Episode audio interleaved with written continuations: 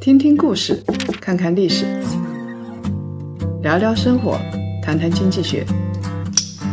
欢迎大家收听《谈谈》，大家好，我是叶檀。少说废话，不说假话，聪明人一起说人话，独立思考，理性投资，拒绝被洗脑。欢迎大家继续收听由叶檀财经与喜马拉雅共同推出的《谈谈》。今天啊，我们要说一个主题：迪拜是不是富得流油？你想到迪拜会想到什么？黄金、高楼、美女、豪车。大年初四啊，我去了一趟迪拜，那个传说中遍地是黄金的地方。我呢是住在迪拜市中心的伊马尔酒店里面。就在世界最大的购物中心迪拜猫尔的边上，可以天天去血拼。这个猫尔边上的街道啊，树上都绑着金色和银色的小灯泡，一到晚上就金色和银色闪闪发光，整个街道看起来亮晶晶的。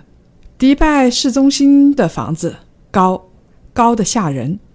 这个高啊，不是指的房价的高。而是指的真的很高，是高的本意。迪拜人对于世界第一高有一种迷之执着。一个土豪城市如果失去了世界第一高这个抓手，它的品牌形象就会差一大截。他们已经拥有了世界上最高的建筑——八百二十八米的哈利法塔，但是这还不够，他们还要建更高的迪拜。云栖塔那得多高呢？我估计在顶层得缺氧。这两个塔啊，都是伊马尔公司开发的，还有我住的酒店和迪拜 Mall 也是。这个是中东最大的开发商，真是财大气粗。伊马尔这个公司对于世界之最也有一种执念，他们有世界上最大的购物中心。世界上最高的建筑，还有世界最大的旅游景点和最高的音乐喷泉。你在迪拜市中心所能看到的奢华建筑，我估计十有八九都是伊马尔建的高层建筑。我印象最深的是他们的建筑亮闪闪的，这种亮闪闪不是在太阳光底下闪闪发光的那种玻璃幕墙。或者是蓝的，或者是绿的，那个有点 low。他们的亮闪闪就是晚上金光灿灿的灯光。然后别墅区呢，基本上是地中海风格的黄色。在街道的两边有穿着各种服装的人来来往往。要知道啊，迪拜百分之九十一的人是外国人。这就是一个万国博览会，在露天的酒吧、饭店，漂亮的中东男女吸着水烟。我也看到过包得很紧的人，也看到过西方的穿着 T 恤的游客，什么人都有。这个城市是以购物天堂著称的，你要买的话，可以天天买到手软。而且，确实他们的奢侈品很便宜，越奢侈的东西。跟国内的价格差别就越大，就像名表啦、豪车啦这些，一个中端的瑞士表，估计啊一万多块钱人民币也就够了。而且二零一八年之前买会更便宜，因为那个时候连百分之五的增值税都没有。越是日常的用品，就跟国内的物价越接近。很明显啊，这是一座消费、旅游和贸易城市。当然，也是一座金融城市。我们知道，在迪拜有很多的交易所，这里的石油、淡水很便宜，吃饭就一般般啦，不算贵，不算便宜，但是房租可不便宜。迪拜大半的土地是沙漠，你从哈利法塔看下去就知道了，这是一座建在沙漠上的城市，淡水资源是稀缺的。这里居民的饮用水都要靠海水淡化，但是很奇怪，迪拜的水啊并不贵。生活在迪拜很多年的当地的华人朋友告诉我，迪拜的自来水价格大概是每立方两到三迪拉姆，折合成人民币是多少呢？是三到六块钱，比中国的居民用水啊只是贵了一点点，但是他们的水质很好。在迪拜，像什么依云矿泉水啦、哈根达斯冰激凌啦，都是普通日用品，都不算啥，所以价格也不贵，不像我们这儿都是奢侈品。在中东国家，石油很便宜，因为他们产油嘛，尤其是沙特。迪拜产油不那么多，也便宜。我看了一下加油站，九十五号油大概在二点五迪拉姆左右，每一升呢不到人民币五块钱，反正是比国内便宜。当然了，比日本更是要便宜得多。在这里呀，它是沙漠中的城市，所以吃什么水果、蔬菜都要进口，按理应该挺贵的。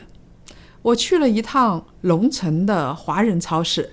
比中国的自由市场贵那么一点点，农场的有机油麦菜七块钱迪拉姆一公斤，他们的土豆很贵，要十二块五毛钱人民币一公斤，也有很便宜的，比如说特价的南瓜才三块九毛九人民币一公斤，所以你要在那儿想要过上简单的生活也很容易。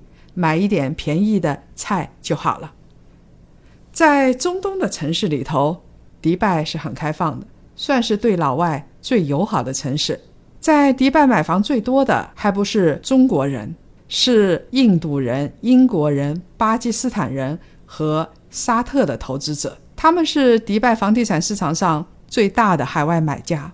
但是中国人多呀，所以中国的买房者的数量。增长得很快，中国投资者已经成为迪拜市场上数量增长最快的买家之一。迪拜土地局呀有一个数据，从2012年到2016年，中国的个人投资者投资迪拜的土地、住宅和办公楼，花了超过100亿迪拉姆，也就是27.2亿美金。听起来不算多，但是从无到有，增长非常快。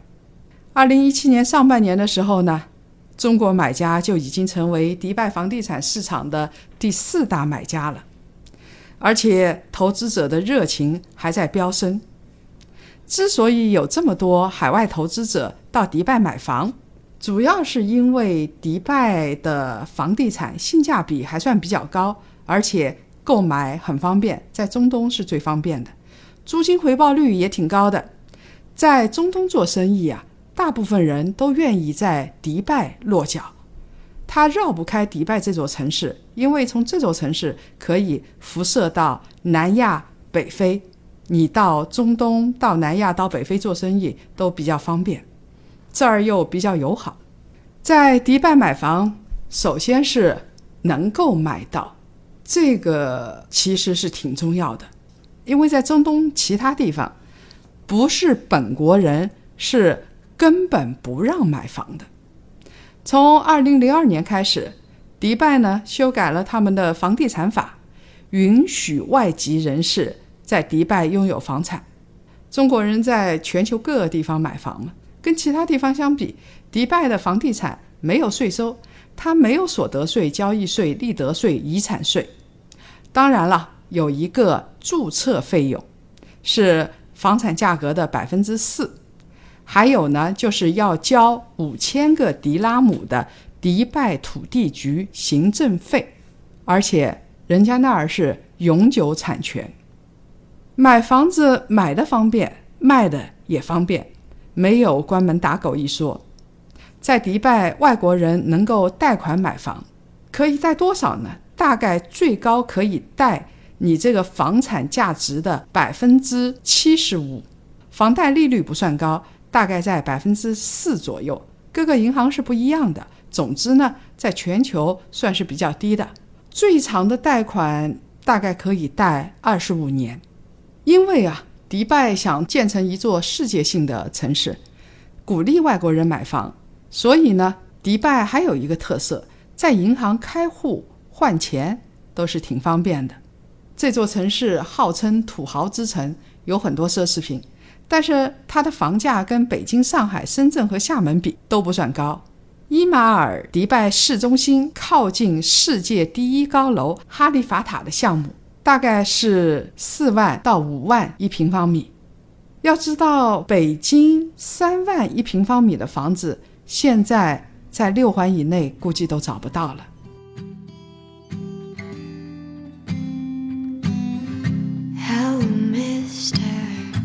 please to meet.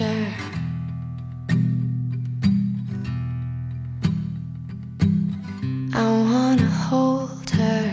I wanna. Kiss her.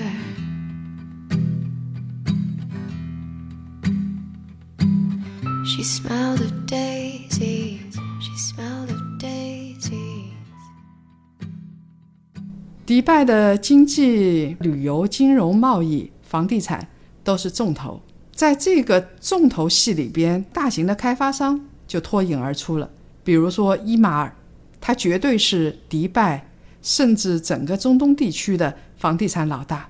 在迪拜的云溪塔周围，伊马尔正在建设一个迪拜的云溪港的项目，它的面积比迪拜的市中心还要大二点五倍。然后有主体副岛一个鸟类保护区，总归在这儿的话，你可以看到世界最高的楼，你也可以看到海，然后它还有一个鸟类的保护区。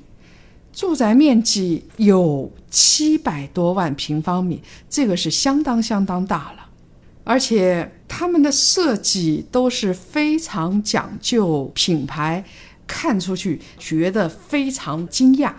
所以我们可以看到蜘蛛篮形的哈利法塔，这个是沙漠里边一种很漂亮的花，还有百合花形状的迪拜云西塔。边上最大的自然保护公园主要是火烈鸟，有商业配套、教育配套、医疗配套都挺齐全的。我去看过，还是蛮高大上的样子。迪拜也有非常非常贵的房子，贵得要死。这些房子是明星买的，商业大佬买的。当然，我们知道在国际旅游城市都有这样的贵得要死的房子。买房的人他要追求安全感，其实要参考的一个最重要的指标是租金回报率。迪拜的租金回报率是多少呢？在全球算是比较高的，国内一线城市的租金回报率大概只有百分之二左右。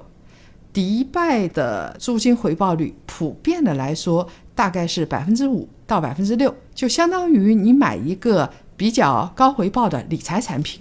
如果百分之五到百分之六的租金回报率不变的话，我们在迪拜买一个房子，靠着租金大概是十几年能够回本。当然，这不算上无风险的投资收益。你去存款，它有一个利息的嘛，我们不算这笔钱。大概十几年可以回本。如果以后迪拜租金下降了，房贷利率上升了呢？它的租金回报率会怎么样？大概也是会保持在世界上比较高的位置。外国人在迪拜买房，到底会遇到什么样的政策呢？我们知道，中国人在全球买房，有的时候其实政策并不是太友好的，比如说税收很高，比如说他交易税费。非常的高，迪拜因为它想要建成一座国际型的城市，在这方面的政策还算是比较友好。在迪拜买房，当然你不是成为迪拜居民，这是不可能的，但可以居留。你买了一百万迪拉姆的房子，大概人民币是一百七十几万。你买了房产之后，就成为申请人，这个申请人的全家呢，就可以获得长久的居留权。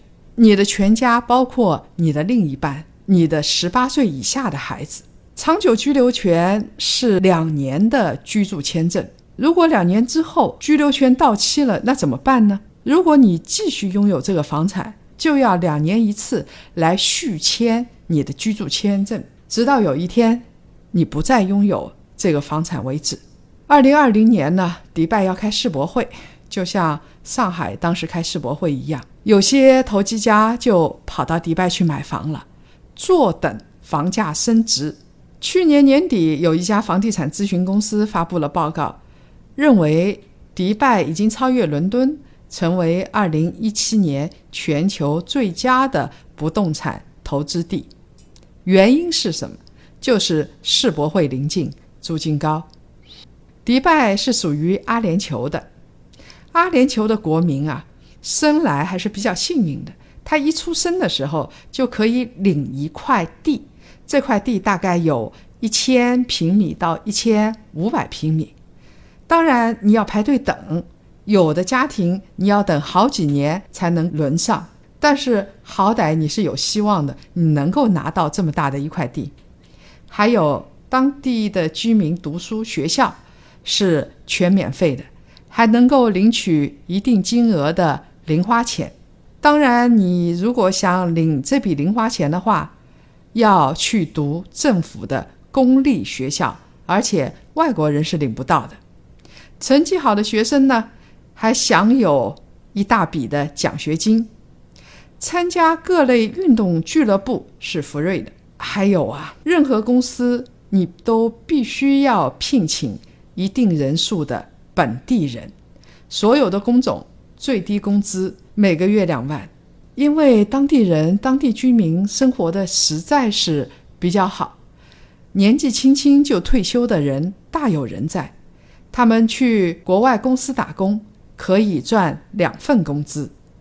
我还听华人朋友说，在当地的外国人公司，如果你不在自贸区的话，百分之五十一，一半的股权要归本地人。所以中国人会找一个当地人，交给他们一定的费用，这样呢才能合法。你要交给当地人多少钱呢？大概是从两万人民币到三四万人民币都有的，还有当地医疗是免费的，你只需要交一个象征性的挂号费，挂号费是十二块钱人民币。如果医生建议你需要在海外做手术，那么政府完全付费，甚至还包括陪同人员的酒店住宿，也可以向政府报销。每人每天获得四百块钱人民币的补助。从上面这些说下来，迪拜对于当地的居民真的是非常非常的好。在当地居民的眼中，包括在一些国外投资者的眼中，迪拜应该是中东最好的地方了。迪拜起码在三十年左右的时间里，经济转型基本上成功了。以前迪拜是一个卖珍珠的小渔村，今天呢变成了贸易中心和金融中心，而且这座城市也算得上自力更生，因为他们的石油资源并不丰富，并不像我们所想象的一样，一勺子下去，石油就咕嘟咕嘟的冒出来。石油啊，只占迪拜经济总量的百分之一，所以。迪拜人是发自内心的爱戴他们转型的老酋长。这个老酋长确实有前瞻眼光，也是比较开放的。因为我是春节的时候去的，在春节期间有灯光秀，伊马尔专门为庆祝中国新年准备的，在世界第一高的哈利法塔上，灯光秀里边有。中国长城有中国龙在盘旋，看起来一如既往奢侈，流光溢彩，火树银花。现场看的时候，再加上音乐，是很震撼的。在迪拜常住的中国人啊，不算多，但是数量每年都在增长。他们有百分之九十一的外国居民，里边百分之八是中国居民，但是。在哈利法塔和迪拜购物中心这些比较高大上的地方，中国人就多了去了，大包小包，基本上都可以看到喜庆的中国红，在庆祝中国春节。中国人的消费购买力是够高的，这两年他们对中国市场特别重视，对于中国春节也就很重视了。说到这儿，你想到迪拜去买房吗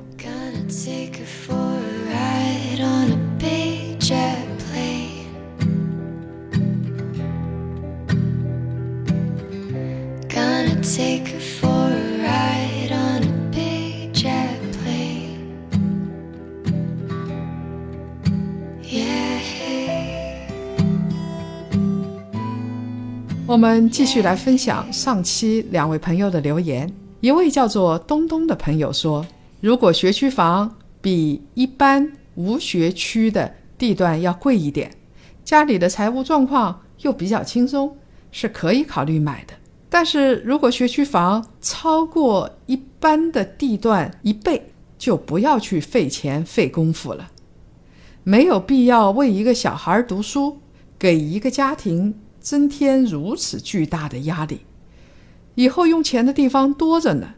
比如说，子女上大学要给他们存留学金，还有啊，父母生病，还有自己的养老金，还有啊，家庭主要劳动力身体是不是健康？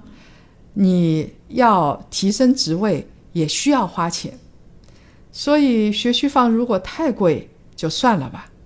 我同意这位朋友的观点，你要做好你的家庭资产配置，而且儿孙自有儿孙福。你要知道，你就是现在买一吨黄金，你的孩子未必有出息；你如果是穷困家庭，也有可能你的孩子很有出息。所以，怎么教育才是最重要的？身体力行的教育，在我眼里是最重要的。另外一位名叫若海的朋友说。我是教师，职业关系啊。我把谭姐的观点和我妈聊了一下，老人就说了，以前孩子们上学都在家门口，不用折腾。现在天津的跑到北京上学，一家老小跟着受罪。教育是稀缺资源，普适性与公平性是基本的属性。现在很多教育已经偏离了育人的初衷。已经变成受罪了。我们最终要达到的目标是尽可能公平的配置教育资源，让孩子不受罪，也能接受起码的良好的教育。我希望有一天，中国的孩子基本上在家门口上学，他们背着背包到一个充满快乐的地方去。如果各位想了解更多财经经济类资讯，请搜索拼音谈财经。或者呢，关注公众号“夜谈财经”。下周五中午十二点，老时间、老地方，我们不见不散。夜